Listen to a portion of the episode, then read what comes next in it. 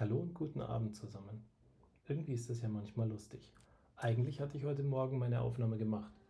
Nur irgendwie kam dann Verkehr dazwischen, eine falsche Mikrofonposition und am Ende stehe ich jetzt hier um 20.11 Uhr und nehme das auf, was ich heute Morgen aufgenommen hatte. Nur ein zweites Mal. Aber manchmal ist das eben so. Es geht nicht alles so, wie man es möchte. Und es läuft manchmal nicht so. Ist auch nicht schlimm. Gut ist, wenn man es dann trotzdem schafft. Oder sich zumindest Mühe gibt.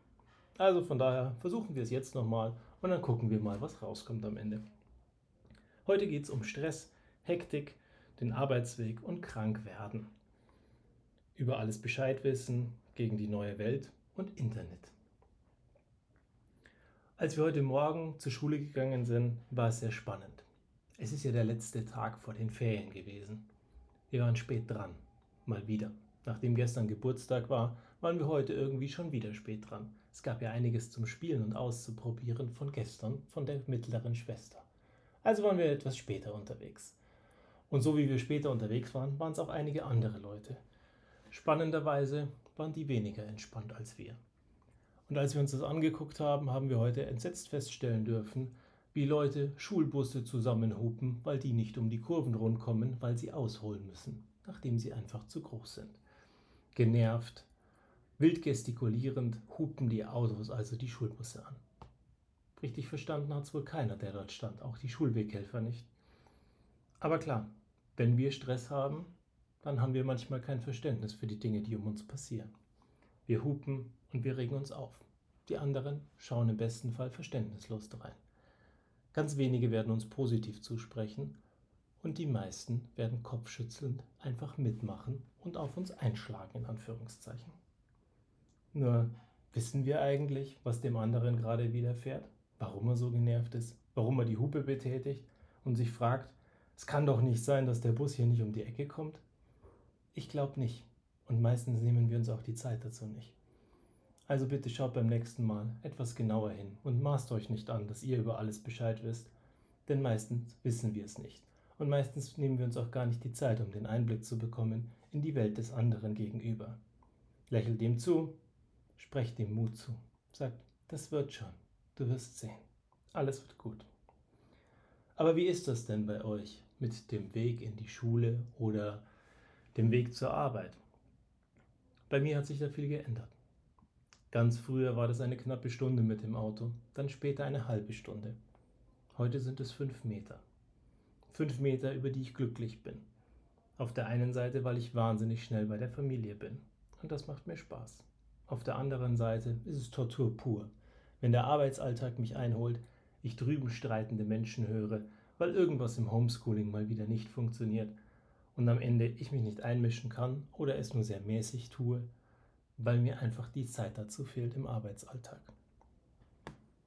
Und da wäre es so schön, wenn ich im Büro bin, einfach nur arbeiten müssen, außenrum nichts mitbekommen.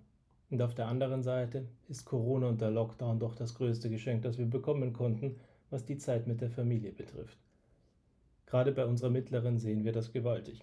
Wie die sich entwickelt hat, was die hier für einen Satz gemacht hat, schon beeindruckend. Gestern ist sie drei geworden und verhält sich mit Abstand wie eine viereinhalbjährige. Da hatten wir wohl etwas Zeit mit dir. Am Ende, wenn ich mir diese Zeit angucke, die ich ins Büro gebraucht habe, war es immer eine tolle Geschichte, um abzuschalten, um den Arbeitsalltag hinter mir zu lassen und relativ entspannt hier anzukommen.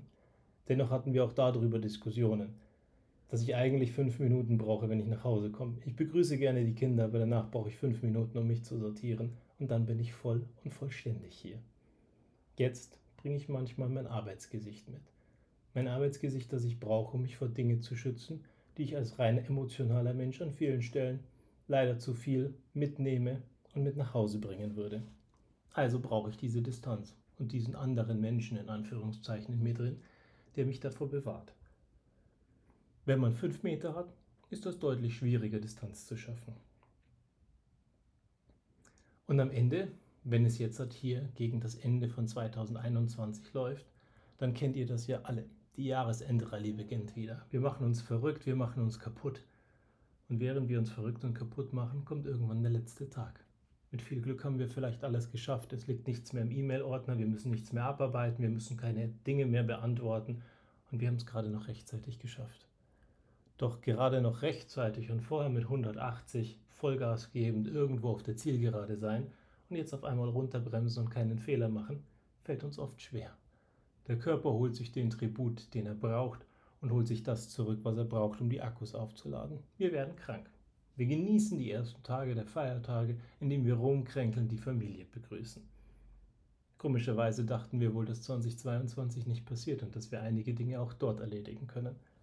Also bitte passt auf euch auf, schaut nach vorne und denkt mal drüber nach, wie ihr nächstes Jahr besser gestalten könnt, dass ihr diesen Irrsinn nicht mehr mitmacht.